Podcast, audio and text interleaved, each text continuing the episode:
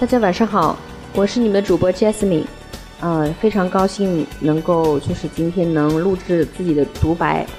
嗯、就是我这个节目人生读本呢进行了大概有一周多时间，嗯、在这一周里面呢，我采访了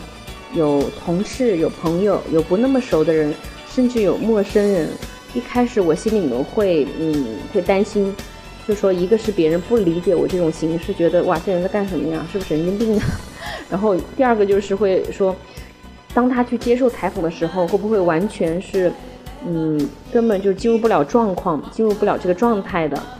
但是呢，当我真正去做这件事情的时候，我就发现自己的这个担心完全是多余的。首先，我觉得就是真的，这个世界上善良的人是居多的。当我跟他们说的我这个想法的时候，他们很爽快的都答应了。呃，然后呢，在他在录制的过程当中，我会跟他们大概说一下我的提纲。但是当我正式开始录的时候，他们就基本上都是迅速的进入了这个状态。呃，他们的表述，还有他们的这个讲述自己的这个故事也好，经历也好，自己的介绍也好，我觉得都是非常自然、非常的放松，然后也非常真实、真诚的。这一点令我就是真的是没有想到，也非常的感动。然后我就在想，我们一直在电视里也好，网络上也好，去看到这种专业的主持人、明星，他们在进行这个综艺节目或者主持的时候，表现出来的那种专业，其实我们每一个普通人也都可以做得到，是真的。我觉得每一个人都有这个潜质和潜力，是这样的。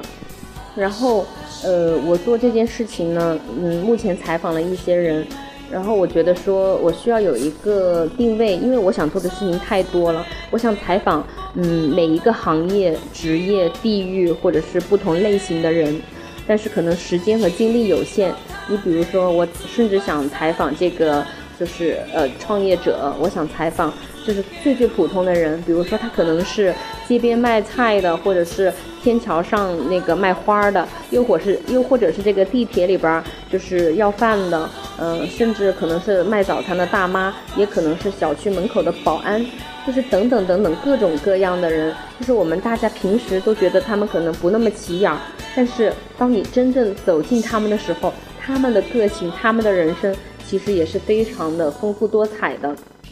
嗯，对，就是时间精力有限，我不可能去采访每一个人。那也有朋友就会建议我说，你是不是应该前期先聚焦某些类型的这个人群，比如说呃创业者。啊，比如说咱们的这个很很普遍存在的一线城市的这些大龄的青年、单身青年，呃，对我觉得接下来这这些可能是我的一个方向，嗯，但是呢，要呃接触到呃真正走到走进这些人群，可能也是需要一个过程，所以我觉得，嗯，我可能会精细化，就是让自己的这个定位呢朝这些呃类型的人群去走，所以有欢迎呃这些呃听众朋友们呢，如果你们身边有创业者，或者是有呃这些大龄的单身青年，又或者是呃不同职业行业的，比如说你是做 HR 的啊、或者是做技术的，又或者是做销售的等等的这这这种按职业分类的。人群也可以欢迎推荐给我，我我都非常乐意的去跟他们去对话去访谈，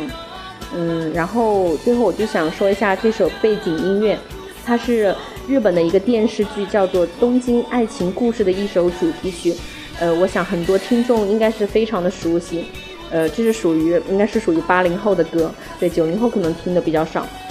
这部电视剧呢，嗯，其实最打动我的是女一号，嗯，女一号她是一个非常的，呃，对工作非常认真，对感情非常执着，然后也是非常真善美的一个这么一个很可爱的职业女性。嗯，我觉得她身上有非常多的闪光点，都是嗯我们值得去学习的。